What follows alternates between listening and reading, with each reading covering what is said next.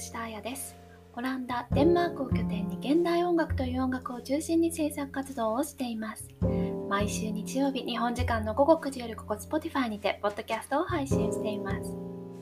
今日はですねちょっと食べ物のお話をしたいなと思っています。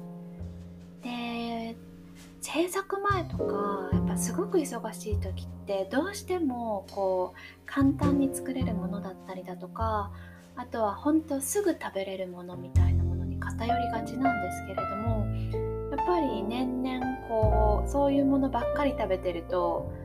あの体が疲れているなっていうことがすごく分かるようになってきたのであのできるだけあのまああの加工品を食べなかったりだとかあと添加物等々には気をつけるようにはなりましたね。添加物は特にやっぱり結構眠気がすごいっていうのはよく言われる話であのやっぱりそれを多く摂取してしまうと単純にすごく眠くなったり疲れやすくなるっていうのはあるのでなんかそうするとやっぱり制作前に食べてしまうとやっぱり効率が悪いなとかあと無理して食べなくてもいいかなっていうのも思ったりもしてます。食べることとか消化すること自体が結構エネルギーを使うのでなんかそこまでしなくてもいいのかなって思ってあのできるだけあの労力を少なくでも栄養をとってというのが私の制作締め切り前のご飯の目指すところなんですけど今日はですねあの私が最近愛用しているオランダにあるあのオンラインのファーマーズマーケットったりですかね、えっと、レクストレークスというあのオンラインのファーマーズマーケットについて少しお話ししたいなと思っています。でこれはたまたま友人が教えてくれたんですけれども何かというと自分が住んでいる、えっと、住所の、えっと郵便番号を入れることでその、えっと、自分が住んでる地域の農家の、えっと、野菜や果物あと牛乳だったり卵だったりパンだったりっていうその農家が作っているものを地域の、えっと、農家さんなどをサポートできるというシステムでまずそのサイトに行って自分のこう郵便番号を入れるんですね。そうすると自分の周りで売っているものっていうのをが一覧が出てきます。でそれは本当にいろんな農家さんのいろんなもので例えばこの農家さんのいちごだったりこの農家さんのアスパラガスだったり。ただそこに一個一個行かなくてもこうオンラインで選ぶことができるっていうメリットがあるんですね。でそれをあの自分で選んでいってカゴに入れて買う。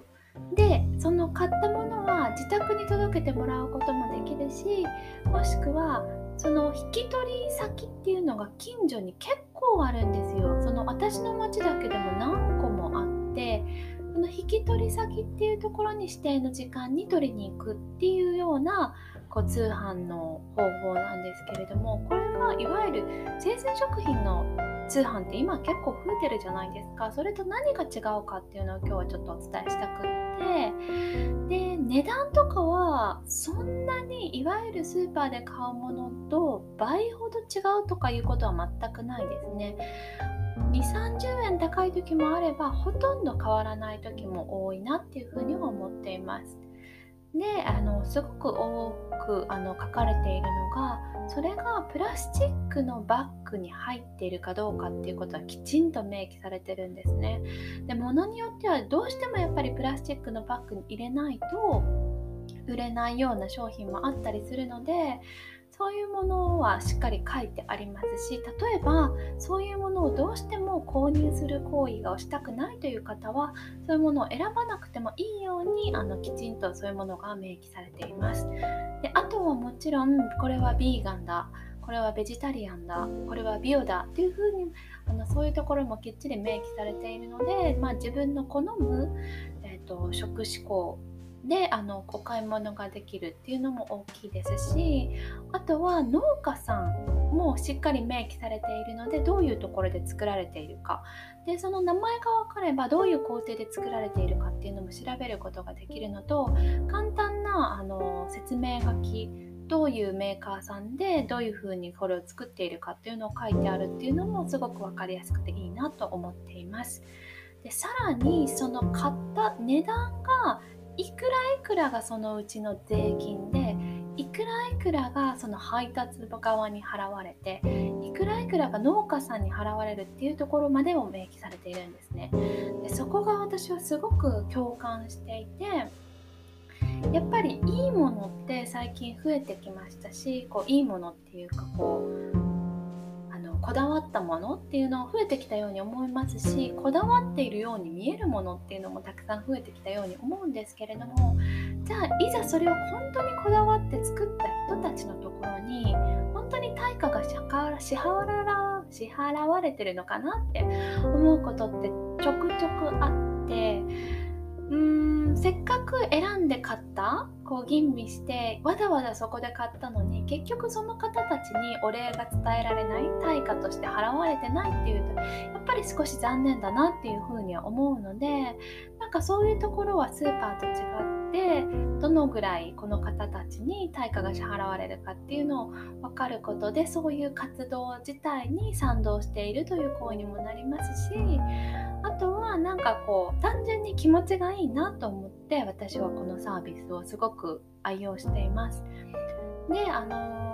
例えば、まあ、私はあんまりこう一気にいろんなものを買うスタイルでお買い物はしないんですけれども例えばこの今週これが出てるなってなったらそのものだけほんと1点だけとか買うということも可能なので例えばそうですね旬の果物食べたいなと思ったらそのサイトに行ってあこういうのが今売っているなっていうその今売り出されているものを買うこともできますし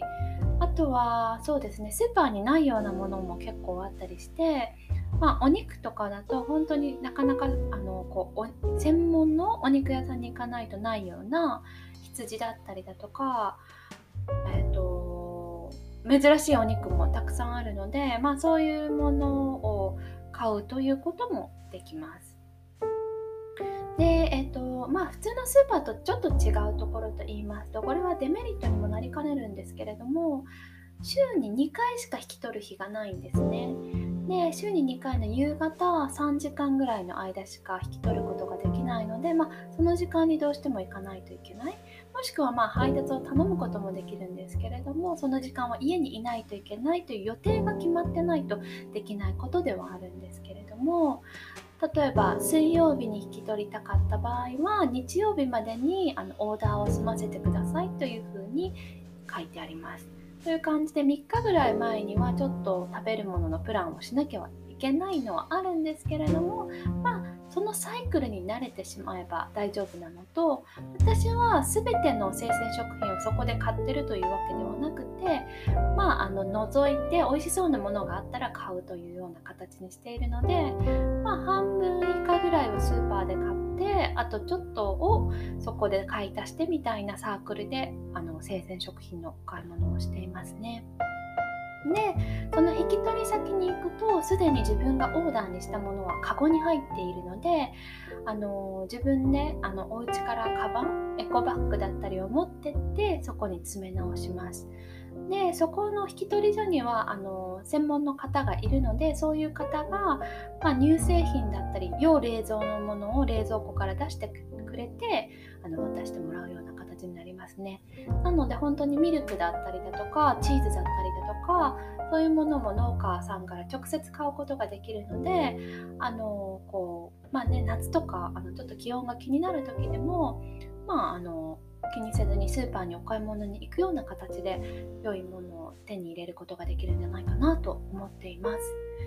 であの私実はこれを友達のお家であの友達のお家のえっと、郵便番号を入れて見てみると結構やっぱり違った農家さんが出てきたりしてこういろんな違った商品なんかも出てきたりしてあこういうものはこういうところで作られてるんだなっていうのが分かったりしてすごい面白かったですね。やっぱり、うん、あとはすごく旬のものっていうのもウェブサイトを見た瞬間にわかるので例えば春だとあのすごくホワイトアスパラガスが出ていたりだとかあとホワイトアスパラガスが出る時期ってほんといろんな農家さんがやっぱり作っているのでその中でも選ぶことができるっていうのはすごく楽しいですしあとこのオンラインサイトの中ではやっぱりスーパーではどうしてもちょっと形が悪くて売れないようなものだとか不揃いの野菜やフルーツなんかも売ってたりするので、まあ、あまりこう見た目を気にしないスープなんかに使う時だったりまあ私基本そんな見た目気にしないので何でもいいなっていう時はそういうところであの買ったりとかもとかいう選択もできますよね。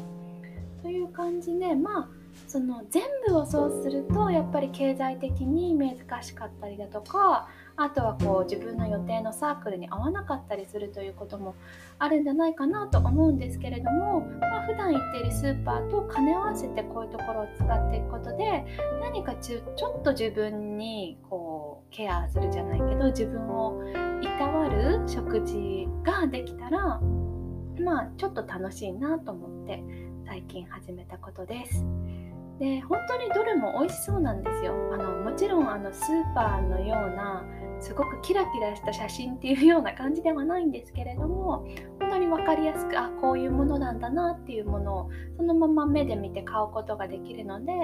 まあね自分であのその青空市とかあとファーマーズマーケットに行ってあの自分で手に取ってっていうのもあれなんですけれどもやっぱこのご時世そういうのが減ってたりだとかあとはちょっとその商品に触れることが難しい今だとこういうふうにあのファーマーズマーケットもオンラインで買えると安心安全なのかなという点もすごく気に入りました。